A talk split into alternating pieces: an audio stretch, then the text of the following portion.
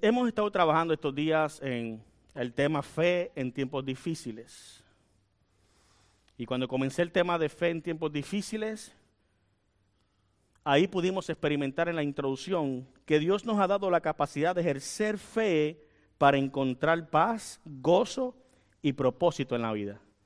También comenté en la introducción que para poder emplear ese poder se debe hallar fe en algo. Se debe hallar fe en algo. No existe un cimiento más sólido que la fe en el amor que el Padre Celestial tiene por ti. La fe en su plan de felicidad, la fe en la capacidad de Él y en la disposición de cumplir todas sus promesas. Una vez tú aceptas y crees en la fe de Cristo, algo comienza a suceder en tu interior. Vimos como ejemplo y presenté un ejemplo, ya se me acabó el tiempo.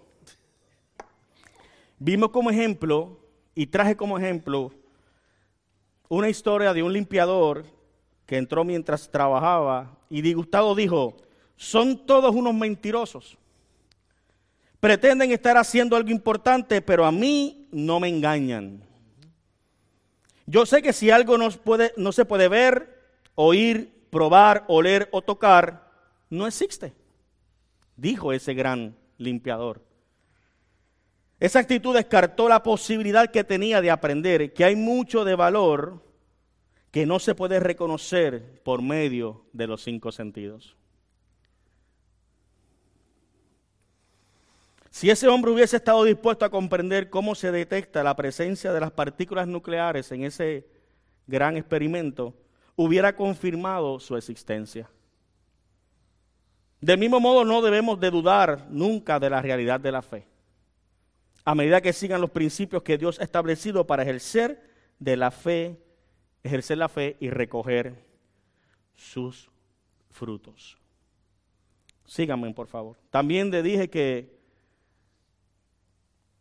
si este hombre hubiera entendido el principio de no aferrarse a su propio conocimiento, lo más probable hubiera sido el portavoz de una noticia que cambiaba el mundo. Pastor, ¿qué tú me quieres decir con esto?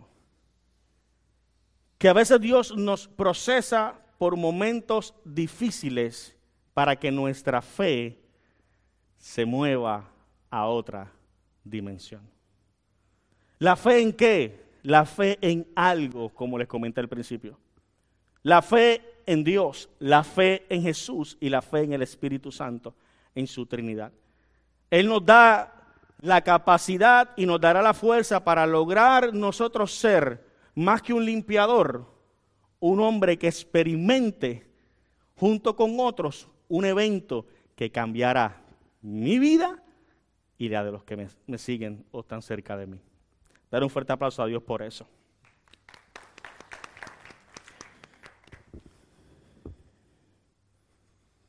Y dentro de la introducción traje también que para que esto suceda, Dios utilizará un tiempo difícil como utilizó con Gedeón. Y ahí entré en la historia de Gedeón. También les dije que aprendieran algo de Gedeón. Les dije que cada experiencia en la vida es una prueba y cada prueba en la vida del pueblo de Dios está diseñada para acercarnos más a Dios. Estoy haciendo un resumen, tranquilo, ya entro el mensaje. Él te ama demasiado para dejarte seguir viviendo como eres. Anhela estar en el centro de tu vida. ¿Se acuerdan que dije eso? Él anhela no estar al lado tuyo, y les expliqué. No quiere caminar contigo. Él quiere ser el centro de tu vida. Fíjate que nuestras relaciones paternofiliares, nuestras relaciones sociales, nuestras relaciones con nuestro trabajo, de alguna manera u otra nos ha enseñado a que nosotros podamos estar el lado de alguien tratando de ejercer o ser partícipe de algo que se está haciendo. ¿Cierto? Y la mayoría de las veces siempre hemos acostumbrado a caminar en la mano de mi papá, o en la mano de mi mamá, o en la mano de mi abuela, o en la mano de mi abuelo. Ellos han sido los que nos han tomado de la mano y nos han enseñado el camino, pero nunca han sido el centro de nuestra vida. ¿Alguien me está entendiendo esto? Por eso cuando nos fallan o cuando pasa algo que no esperábamos de esa confianza que teníamos en las manos, nuestra vida comienza a girar en emociones completamente distintas.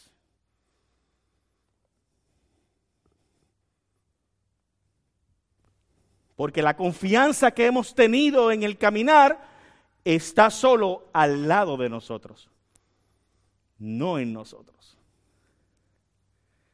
Confiamos en papi y cuando papi se va, un desastre. Confiamos en mami y cuando mami se va, nos dolemos. Confiamos en el trabajo y cuando el trabajo determina echarnos fuera, otro desastre. Porque hemos aprendido a caminar de lado, pero no hemos traído al centro aquel que sí tiene el control de todo. Dar un fuerte aplauso al Señor por eso. Les expliqué eso. Por eso Él te ama demasiado. Que el corazón de Él para nosotros es que podamos ser o permitirle a Él que entre directamente en nuestro corazón y gobierne todo. ¿Quién se ha levantado por la mañana y lo primero que le dice es, Espíritu Santo, ordena mis pasos? ¿Quién lo hace aquí? Pero nos levantamos por la mañana. ¡Uf! Gracias, Señor, que por lo menos tengo vida. Me levanté, abrí los ojos hoy. No. Cuando estás conectado con el centro, que es Dios, sabes que cada mañana que te levantas es un propósito de vida. No es una suerte.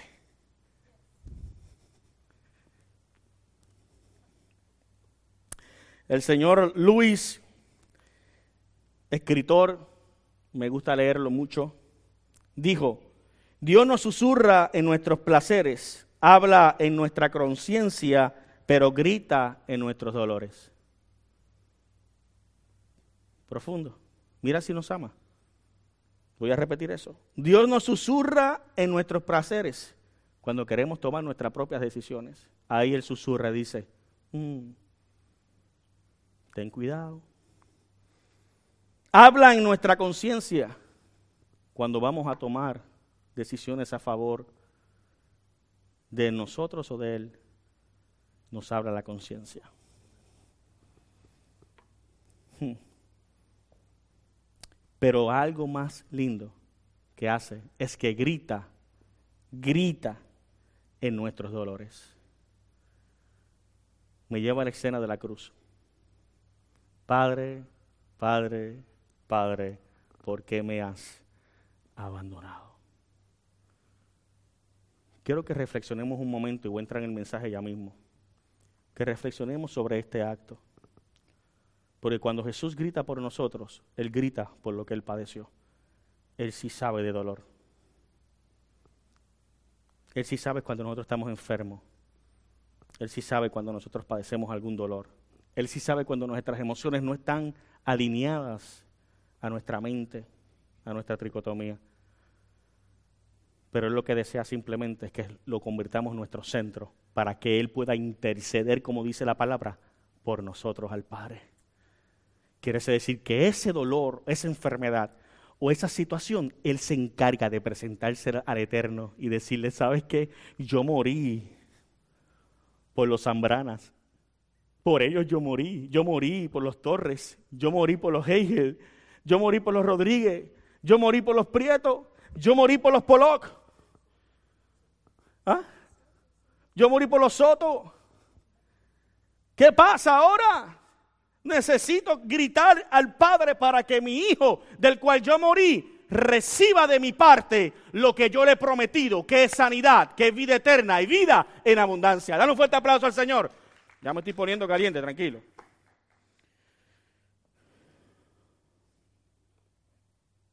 También les enseñé que Dios miró más de lo que miraba Gedeón de sí mismo. Con el llamado de Gedeón en la Biblia, Dios nos enseña que va más, ve más, perdón, que nosotros. En su vida, su mirada, su fin, va más allá del que nosotros estamos mirando actualmente. Les enseñé eso. Quiero ir rapidito porque no me quiero quedar ahí. También les enseñé que el llamado de Gedeón Dios lo motivó con su presencia. Dios confirma sus prioridades con su presencia, diciéndole a Gedeón, yo estaré contigo, le dijo el Señor. Derribarás a como si fuera un solo hombre. ¿Se acuerda de eso?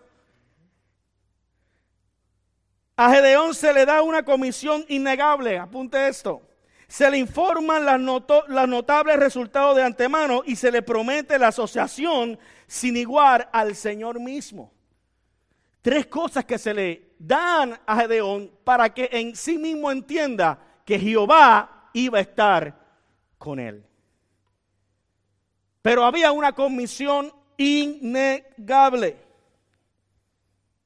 También le dije en el cuarto punto que Gedeón debía poner su vida privada y la de su familia en orden. ¿Se acuerdan? Había que poner en orden. Tenía que regresar nuevamente a sus antepasados y empezar a sacar aquellos holocaustos que estaban allí, que no iban de acuerdo al Dios Todopoderoso. Y usted sabe la historia. Él se va escondido. También les expliqué eso. Y de noche se esconde, coge todo aquello y lo destruye. Y luego Dios le da la victoria. Aún sabiendo que había sido él y que lo habían identificado que había sido él, Dios le dio la victoria. Por el hecho de que él quería honrarlo. Y con eso le demostraba una vez más que él lo había llamado. Y esto es interesante porque lo más probable nosotros como hijos de Dios vamos a tener que empezar a tomar decisiones en nuestra vida en estos tiempos que nos comprometan con aquellos que nos están rodeando. Lo más probable nosotros estamos esperando que Dios intervenga en una situación de madianita cerca de nosotros, de gente que no cree en Dios o de gente que no cree en nosotros como hijos de Dios. Y Dios va a permitir que cosas empiecen a suceder para él revelarse en lo sobrenatural. Porque si se revela en lo natural, nadie lo va a poder entender. ¿Alguien dice amén a eso? Por lo tanto, es importante que usted entienda que la situación que está pasando en este momento, sea que esté atravesando un momento donde Dios se quiera manifestar para Él revelarse a usted y a su familia, lo va a hacer de una manera que ellos tengan por seguro que sepan que eres tú el que está siendo dirigido por el Eterno. Dale un fuerte aplauso a Dios por eso. Hmm.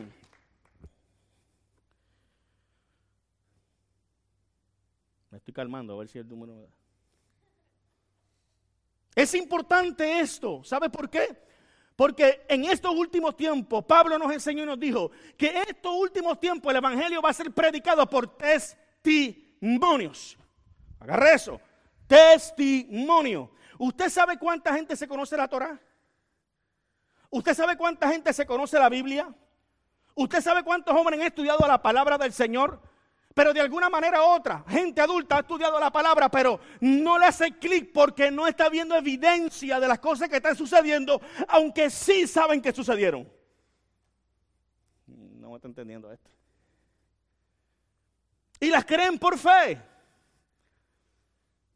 Y a algunos se nos hace duro entender algunas veces las cosas que yo veo ahí. Que el mar rojo, una vara tocó y que se abrió el mar rojo. Tú dices, a rayo, brother. Compadre, hay que tener fe. Déjame irme a la playa. Y coger la vara y empieza, uno, dos. Y tú dices, mm". Y el que tuviera fe como un grano de, mostaza, dice el Señor, y esa montaña muévete y te paras y tú vas por Barranquita. O vas por allá, ¿cómo es el pueblo tuyo por allá, pastor? ¿Ah? Carolina, o te vas para allá, para el monte Aputuado, yo no sé para dónde vayas, en Puerto Rico, y empieza a ver la montaña y tú te vas, muévete, que quiero avanzar a llegar, muévete montaña, abre camino. Estoy siendo un poquito... Y no pasa nada, pero está escrito. Y el pastor me dice, tienes que creerlo. Ay, qué bonito. Fácil es predicar aquí, créelo, pero que nada contesta. Y el Señor sabía que esta generación de hoy en día se iba a poner peor, pastor. Y dijo, ahora yo no les voy a demostrar quién yo soy. Ustedes van a hacer lo que van a demostrar por testimonio quién yo soy. Ah, no, no, no, no. Para aumentar nuestra fe. Para que sepan claramente ¿Quién soy yo por medio de la elección que dije? Que envié a mi Hijo amado para que muriera en la cruz y ustedes alcanzaran salvación y esa salvación produciera en ustedes el que pudieran caminar conmigo y hacer las mismas cosas que yo hice y mayores.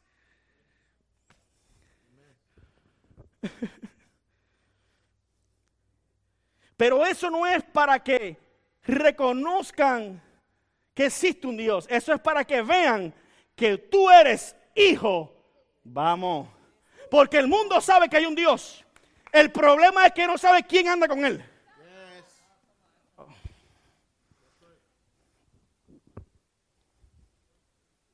¿Puedo repetir eso? El mundo sabe que hay un Dios. El problema es quién anda con ese Dios. Por eso el Evangelio va a ser predicado por testimonio. Porque necesita gente como nosotros Gedeones como nosotros que nos paremos en la brecha y le digamos, oye, ya yo estoy cansado de estar ambivalente en mis pensamientos y voy a organizarlo, porque yo quiero y quiero reflejar a Jesús. ¿Y cómo lo voy a hacer? Operando en testimonio. Me voy a meter en Walmart, me voy a meter en el Seguro Social, me voy a meter en los hospitales, me voy a meter donde sea y le voy a demostrar al mundo que hay un Dios poderoso que me eligió a mí, que me separó a mí, que me enseñó a mí para yo ser igual a Él. Y Él se ha glorificado por medio de lo que Él me ha entregado. ¿Alguien puede decir amén a eso?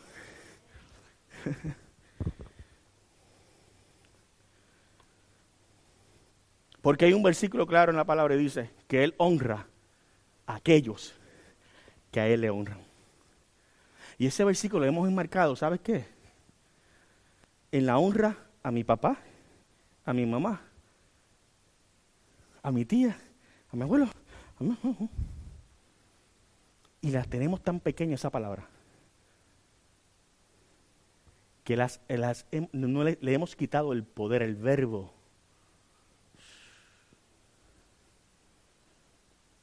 Le hemos quitado el verbo, la vida, la acción de esa palabra.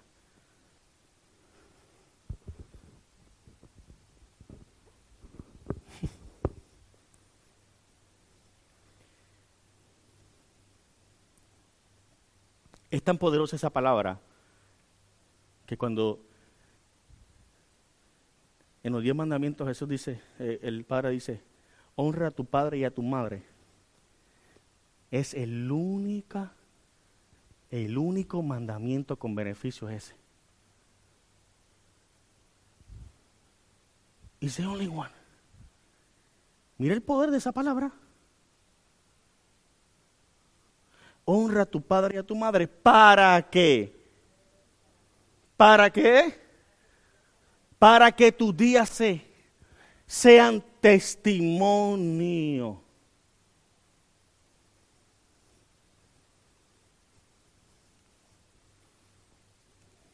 Cuando tú honras a Dios, te vuelves el testimonio ambulante en la tierra. Cuando tú honras a Dios, crees en Jesús y activas al Espíritu Santo en ti, creas el mayor testimonio jamás visto en el mundo y cambias la atmósfera donde quieras que estés. Dile que está a tu lado, voy a hacer testimonio. Dile, voy a hacer testimonio. Ay, pero con ese ánimo, mejor sean de Walmart y sean miembros de SAM. Con, eso, con esos ánimos, yo, yo, yo, yo soy, testigo de Jesús. Eh, yo soy este representante del reino.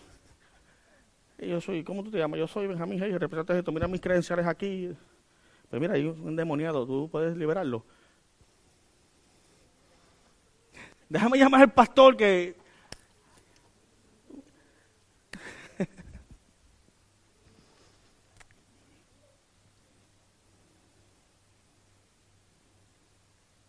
Honrar a Dios para que Él se manifieste en nosotros, y voy a entrar en el mensaje ahora. Honrar a Dios para que se manifieste en nosotros es, de alguna manera u otra, entender que el principio que Él nos ha dado a nosotros de amarnos, se le debe recompensar a Él de la misma manera.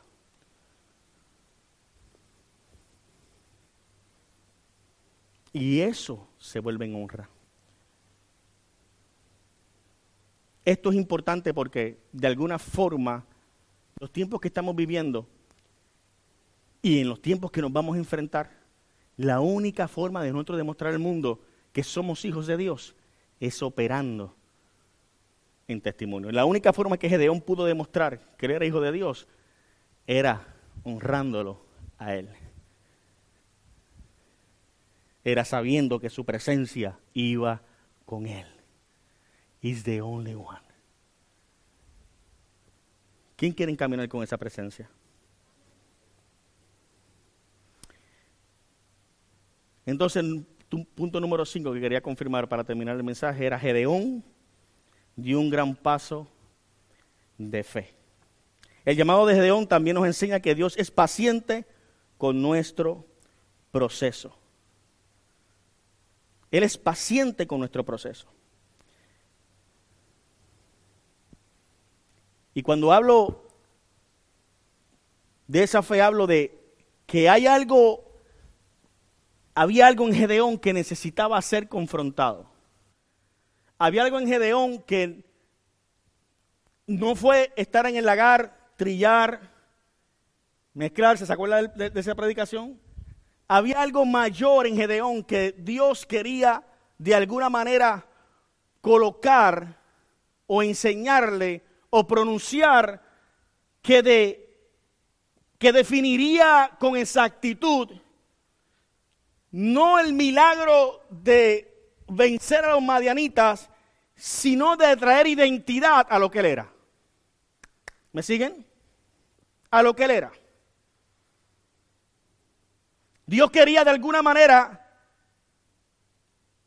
ver que Gedeón dentro de su corazón tenía la capacidad de creer más allá de lo que se le había encomendado. Y esto es interesante porque cuando vemos a Gedeón en la escena de la elección, cuando entra literalmente a la acción donde suena la trompeta y aparecen 33 mil, 33 mil soldados, aparecen, él dijo en ese mismo momento, aquí está la victoria, porque tengo 33 mil.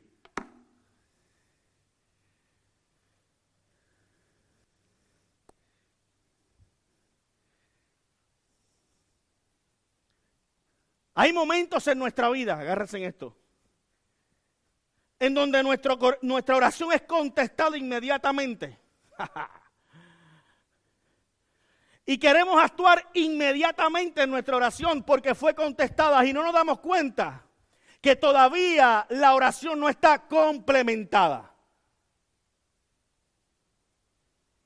Una cosa es que Dios conteste la oración y una cosa es que esa oración esté complementada con la voluntad divina del Señor. ¿Me siguen hasta ahí? En este caso, Gedeón entendía que la oración que él había hecho y la promesa que Dios le había dado venía cargada de 33 mil soldados para derrotar un montón de madianitas.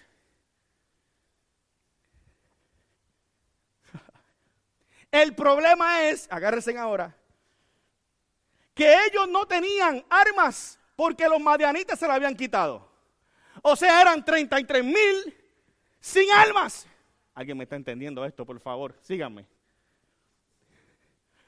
Inmediatamente sus ojos fueron abiertos, 33 mil, qué bueno, pero cuando empezó a pedir armas, no lo dice la Biblia, pero lo estoy diciendo yo, cuando empezó a darse cuenta, dijo, eh, rayo, pero por más que tengamos gente aquí, no tenemos para batallar. Agárrese de esto.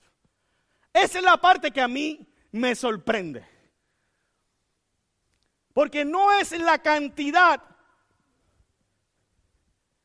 sino la voluntad de Dios para manifestarse por medio de un hombre. ¿Cuántas soldados, lo más probable, por medio de tu oración han aparecido a batallar en medio de tu problema? Pero te has dado cuenta que aún esos soldados no tienen la cualidad correcta para poder llevarte al lugar que tú quieres ir, porque no tienen con qué hacerlo.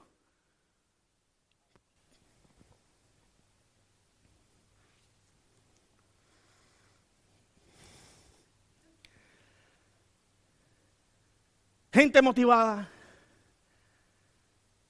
familia, dale para adelante. Eric, dale para adelante, tú puedes.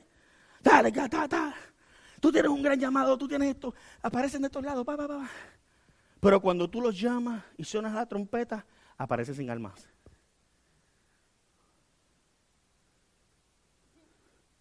No tienen armas. Inmediatamente Gedeón ve eso, dice, son 33 mil. Y no abrió su boca, pero dijo, rápidas escrituras, habló Dios, no habló él, dijo, pero esos no van a ser todos, no los quiero a todos. Necesito que de ahí le preguntes a todos ellos, ¿quién es valiente y quién tiene miedo? ¿Quién tiene miedo aquí de qué tal? ¿20 cuántos salieron afuera? 22 mil. Se fueron inmediatamente con una sola pregunta basada en el temor. Abandonaron el propósito más grande que tenía Israel en esos momentos.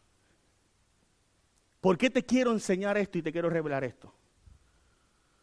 Porque en medio de nuestros procesos en esta vida que estamos atravesando, algo está sucediendo. Es que muchos están profanando tratar ser hijos de Dios, pero no se están capacitando para enfrentar la guerra que se aproxima. Tenemos gente neófita en la iglesia. Tenemos gente que lo que hacen es adorar a Dios, pero no conocen las escrituras. Tenemos gente que están trabajando con una expectativa de prosperidad, de bendición, de cosas pasajeras, pero no están entrando en la verdad de la palabra, que es que dice que en estos tiempos las cosas se van a poner color de hormiga Y yo quiero fortalecer la iglesia en este punto. Porque muchos van a venir corriendo, pidiendo auxilio, auxilio, auxilio. Y nosotros tenemos que estar preparados para cuando hagamos el llamado y pidamos 22 mil, estén con las armas puestas en sus manos. Nosotros somos la responsabilidad de darle a ellos las herramientas que necesitan para cuando hagan el llamado, ellos estén listos.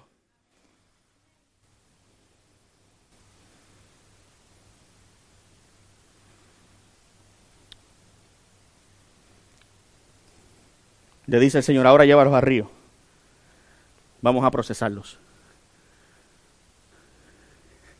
Diez mil. Vamos al río. Este pasaje me gusta. Y dice, cuando los lleves al río, los que metan su cabeza hacia abajo para tomar agua, eso no van. Eso no van.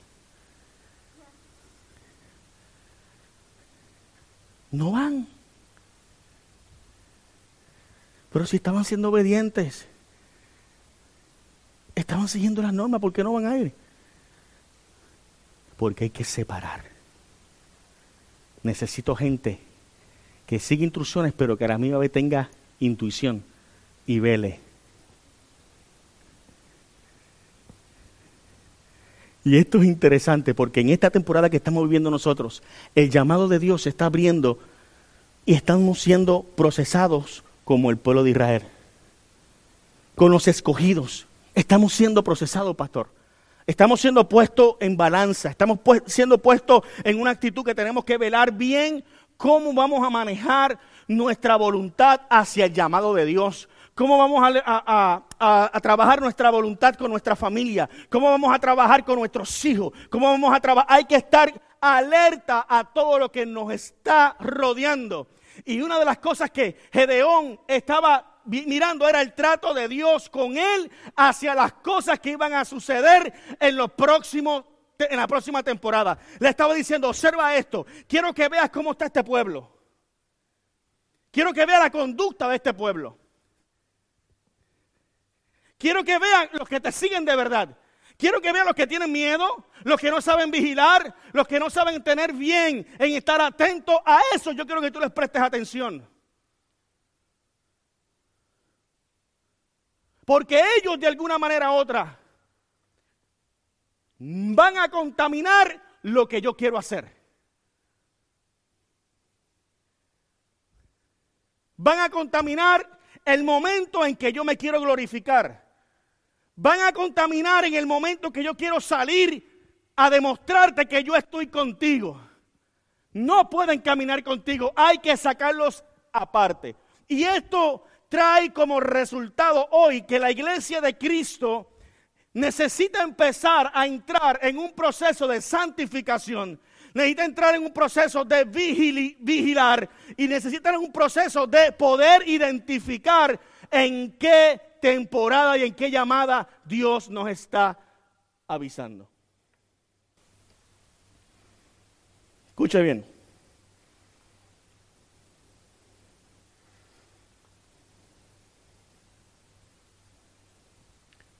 Llegaron a la escena.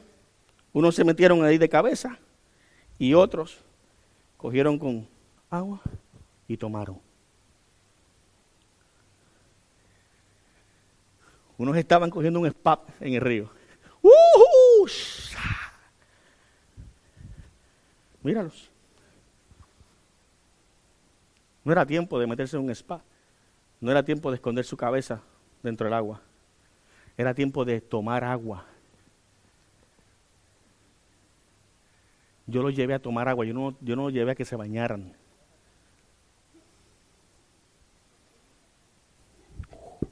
A esos que están tomando agua y que están vigilando, los que hagan eso tú los separas. Y cuando empezó a contar Gedeón, los pies le empezaron a hacer así.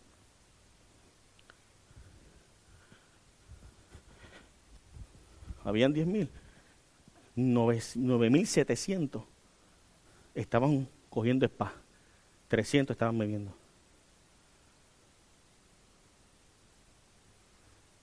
Con esos es que yo voy a liberar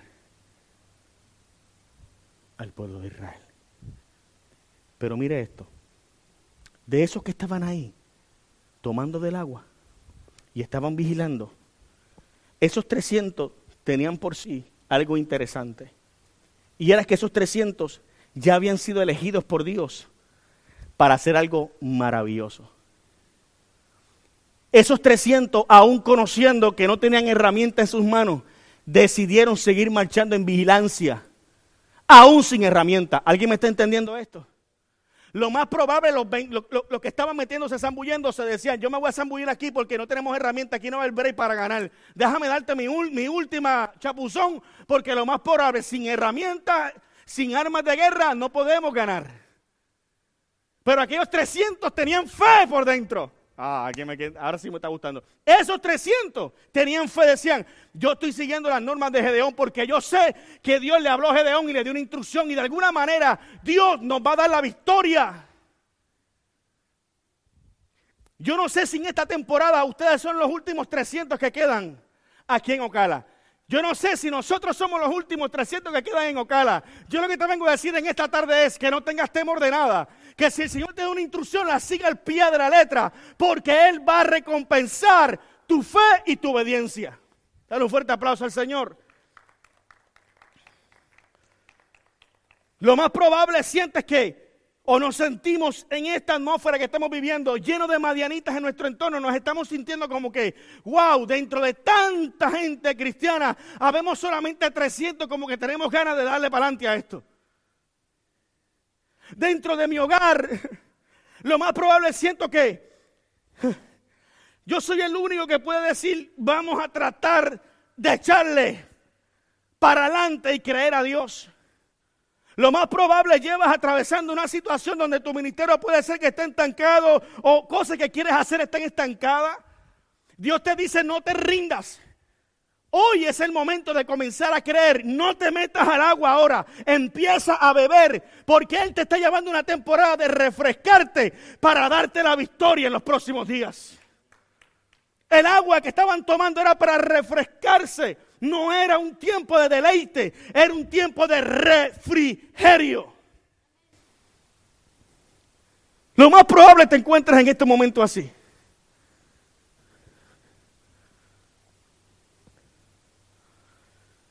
Sientes que hay una gran victoria, pero sientes que lo más probable eres muy poco ante tus ojos naturales, como Gedeón, y que no vas a poder alcanzar lo que Dios te ha prometido. Hoy esta palabra es para alimentarte y dejarte saber que hay frescura de Dios, que estás ahora mismo en el río y que pronto se acerca la oportunidad de que tú logres lo que Dios te ha dicho que va a lograr. Dale un fuerte aplauso al Señor.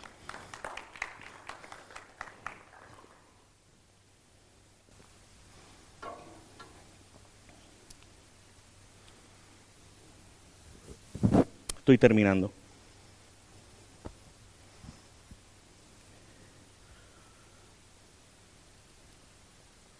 Y en el escenario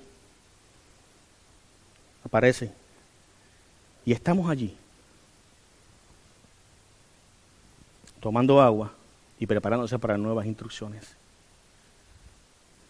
Esas nuevas instrucciones, ahora, de la gran planificación que tenía Gedeón con, con 30 y, se me olvidó, 33, 32 mil. De esos 32 mil, la planificación empezó a ser así.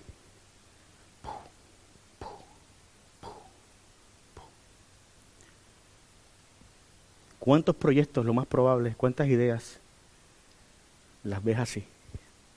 Y de momento Dios te la llevas aquí. Ayúdame con el piano, pastor, que hay una administración. ¿Cuántas cosas las quieres ver así? Y al fin y al cabo terminan siendo así. No es que sean pequeñas, es que son las necesarias para Él glorificarse.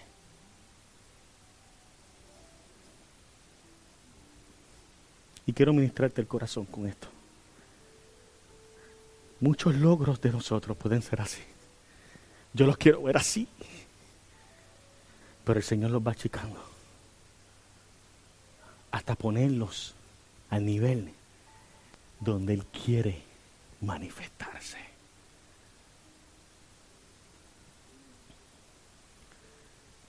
Gedeón fue escogido para una sola cosa, demostrarle a los madianitas quién era Dios. No para poder a Gedeón como el gran guerrero. Porque si te das cuenta, Gedeón no fue a la batalla.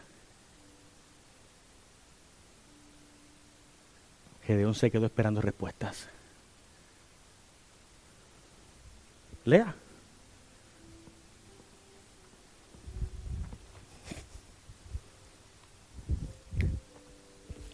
Esto me bendice mucho. Porque yo no sé cuántos seamos nosotros en el crecimiento de este ministerio. O yo no sé cuántos sean ustedes en su hogar. O yo no sé cuántos ustedes sean en su familia.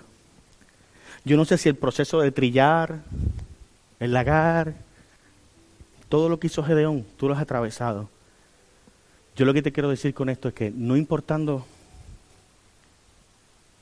la estatura o la forma o la cantidad,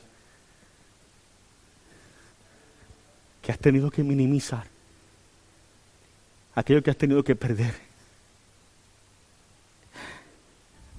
aquello que has tenido que dejar por tus propios deseos.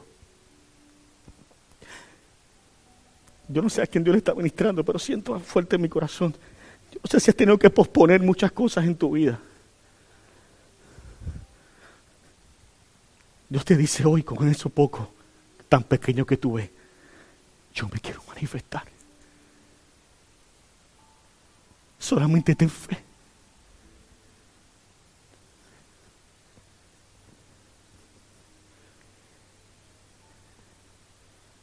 Dile que está a tu lado, ten fe. Dile que está a tu lado, ten fe.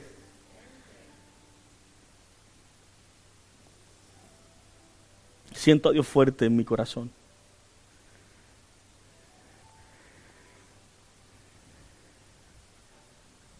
Eso que mirado tan pequeño.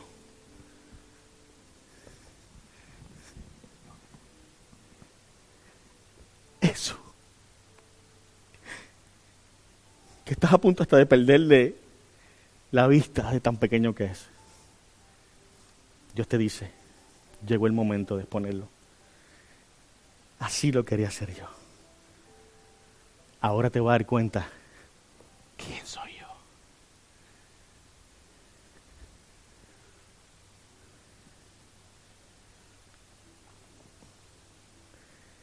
Se le fueron entregados candelabro, se le fueron entregadas algunas cositas, una lámpara, un candelabro, lámpara, a los 300 que salieron, que fueron elegidos y fueron enviados a la batalla. De momento la instrucción decía, si, lo voy a parafrasear, 100 para la derecha, 100 para este lado y 100 para el otro lado. Y cuando escuchen instrucciones, escuchen la trompeta sonar. Cogerán las linternas y las tirarán al piso.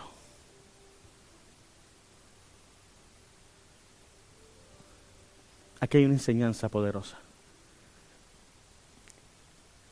Lo que Dios te ha dado en tu mano es necesario aún que lo dejes decir. Aquí me murieron dos o tres serios ahora. ¿Ve que no es fácil ser cristiano?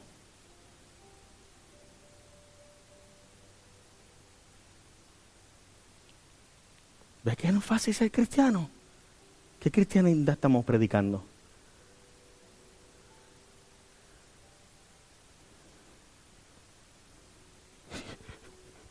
¿Qué tú me estás queriendo decir? Que yo tengo que tirar lo único que tengo en mi mano como herramienta y estrellarlo al piso. ¿Are you kidding me? Señor, pero ¿cómo? Pero, chico, pero ¿a quién se le ocurre eso, brother? La única botella que tengo de agua la tengo que tirar al piso. ¿A quién se le ocurre eso, brother?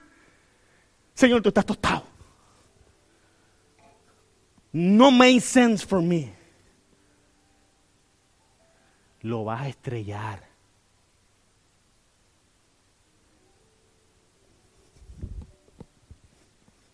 ¿A quién yo le estoy ministrando? El Señor a quién le está ministrando.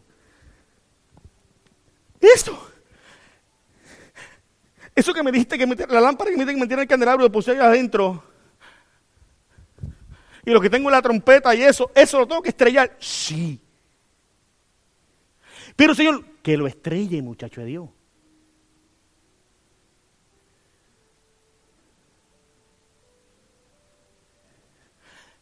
Y si eso no los asusta, que lo estrelles.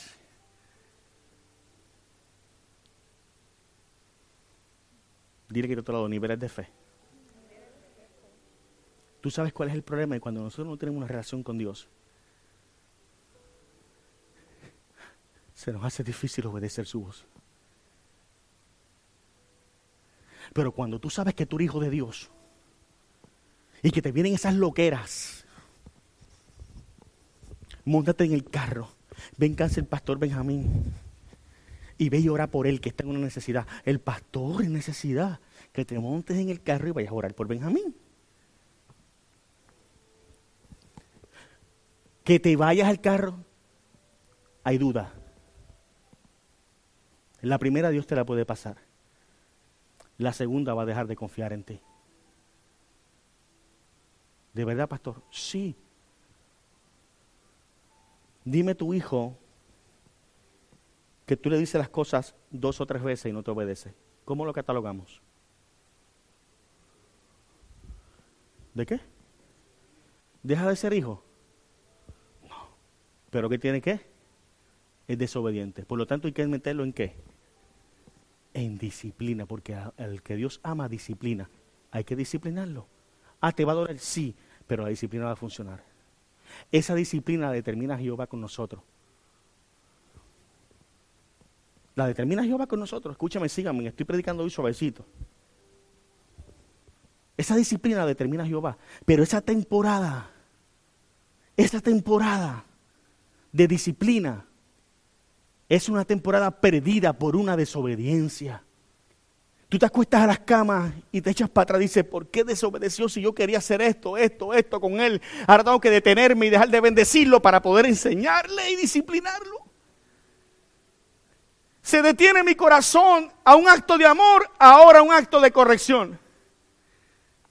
¿Alguien me sigue, por favor? ¿Cómo vamos a manejar eso?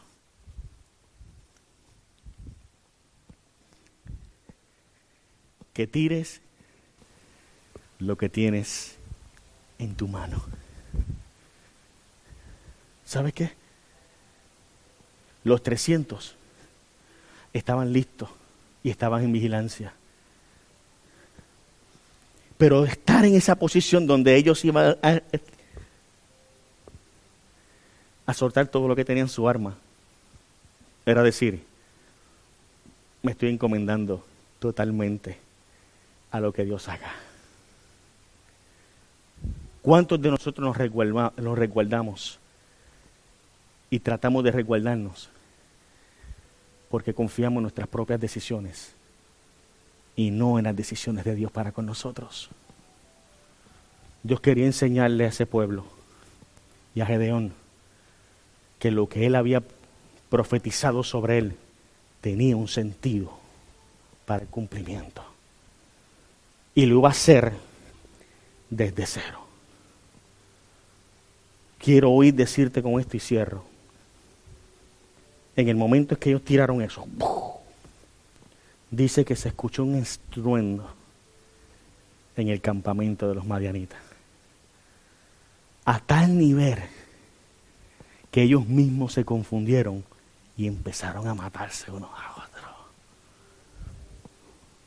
Aquí esto me voló la cabeza en cuatro cantos. ¿No fue el mismo ruido que se dio en Jericó? No.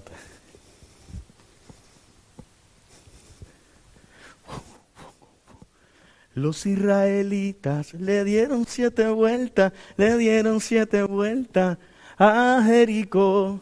Los israelitas le dieron, ¿se acuerdan? Pero cántalo conmigo, pero, ah, no. Le dieron, ve, yo voy a tener que predicar más ahí para el pastor. A Jericó Gloria a Dios, gritaron todos, cayeron los muros de Jericó. Gloria a Dios, gritaron todos, cayeron. Tumba, tumba. Una batería para acá. Ese mismo, ese mismo grito se dio en aquel momento. ¡Bum! Cuando ellos decidieron soltar. ¿Sabe lo que soltaron? El ruido más grande que se puede haber y se puede liberar en un hogar, en una iglesia. ¿Sabes cuál es? El grito de la duda.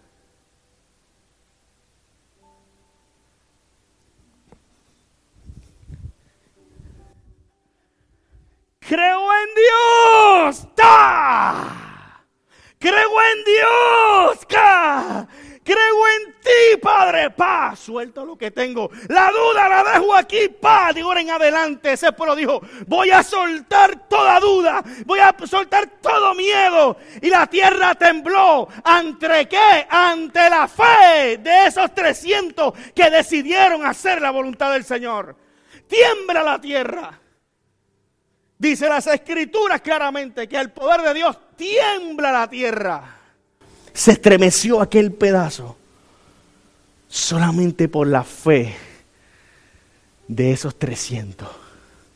Y salieron todos desesperados. Se mataron unos a otros. Y después fueron los 300. Hicieron como David con Goliat. Picaron la cabeza a dos líderes. Y le llevaron a Gedeón la victoria. ¿Qué herramientas tenían ellos? ¿Qué armas tenían ellos? Te pregunto, ¿qué armas necesitamos para lograr con nuestra familia, con la iglesia, con mi vida, alcanzar ser un testimonio para Dios? Tu fe.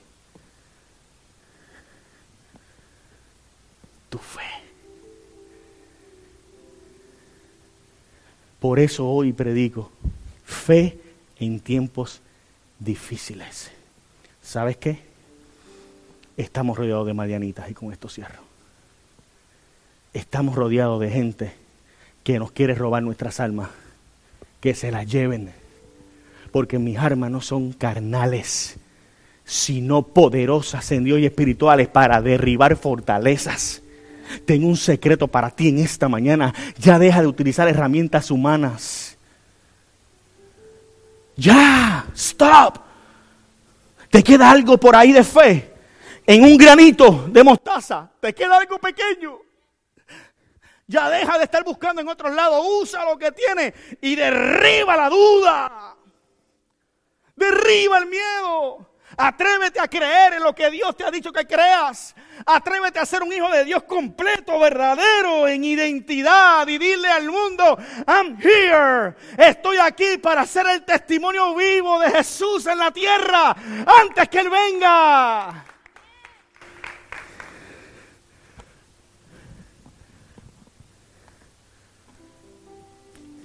Esta es la palabra de Dios para este tiempo. Pastor, no me queda nada, no tengo fuerza, estoy, estoy destruido. Suéltalo. Todavía tienes la lámpara en tus manos. Tírala. Ya. Me rindo. Hágase tu voluntad. Y verás el estruendo de Jehová sobre ti. Venir con poder. Verás a Dios venir con poder. Verás a Dios venir a tu favor. Verás cómo tu familia se endereza, cómo las aguas comienzan a descender. Hoy Dios me hizo como light. Pero quiero dar esta palabra en tu corazón y con esto cierro la serie. Es tiempo de que seamos testimonio y que hagamos como Gedeón. Y esos 300. Tú eres parte de esos 300. Ve al mundo y mira. Ve al mundo y mira. Ve, afuera, ve, a, tu Walmart preferido, tu Walmart preferido. Ve a tu San, pero cuando vayas a, cuando vayas a Walmart compra Goya, ¿ok? Para que nos apoye. ve, ve. Y pasa por los pasillos. Y mira. Y observa las caras de la gente. Sus sueños ya están hechos cantos. Los mayores empresarios del mundo están cayendo. Las mayores cadenas de comida y de banco los madianitas haciendo desastre.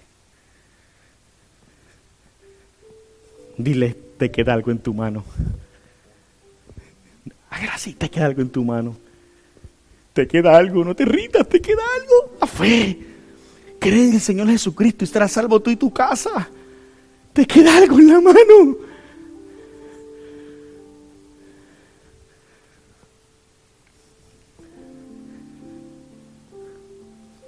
Tú eres uno de esos 300. Y Dios te ha llamado en este tiempo a marcar una historia en donde quiera que tú estés. ¿Quién hace este reto? Ay, bendito. ¿Quién hace este reto? ¿Qué te queda en la mano, pastor? ¿Qué te queda, Eric? ¿Qué te queda, Zambrana? ¿Qué te queda, Raúl? Te queda? ¿Qué te queda, pastor?